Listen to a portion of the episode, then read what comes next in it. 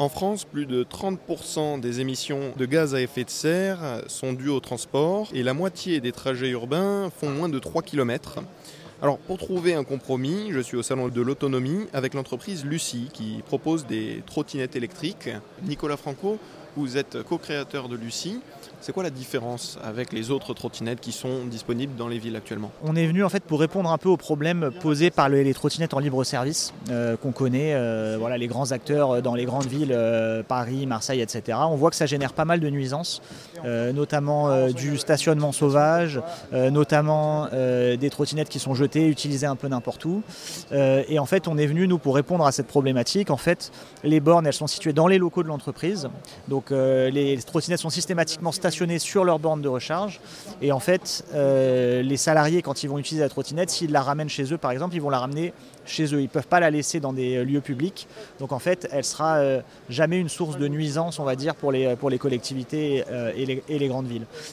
Comme vous l'avez mentionné, la problématique des petits trajets pour lesquels on utilise souvent une voiture, une moto, même un bus, euh, nous, on pense que vraiment dans les années à venir, il y a quelque chose à faire avec ces nouveaux engins, de, ces nouveaux véhicules électriques individuels, les NVEI comme on les appelle. Et la trottinette, c'est un des moyens les plus simples pour parcourir de petites distances avec un véhicule qu'on peut garder avec soi, donc soit euh, dans sa salle, soit dans le bâtiment dans lequel on se rend. Euh, et revenir ensuite, c'est très simple comme, euh, comme nouveau moyen de, de, transport. Pourquoi vous vouloir vous engager dans une entreprise euh, verte? Bah, Je pense que déjà c'est plutôt une fierté d'essayer de, de, participer positivement à la transition énergétique et à l'évolution des, des, mobilités.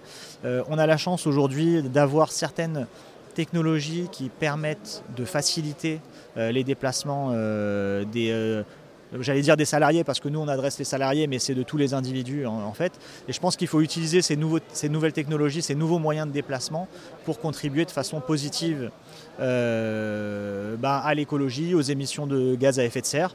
Euh, et c'est vrai que voilà plus on réduit un peu les usages quotidiens de millions d'utilisateurs pour des petits trajets euh, avec des moyens de transport qui sont bah, électriques, mieux c'est pour, pour l'environnement. Et c'est et c'est aussi une fierté de s'engager dans ce domaine-là.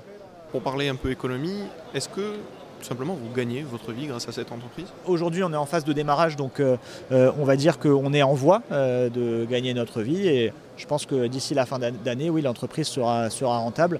On a eu une phase d'investissement assez lourde sur laquelle on a dû faire de la recherche et du développement pour fabriquer notre borne, euh, nos trottinettes, euh, tout notre service.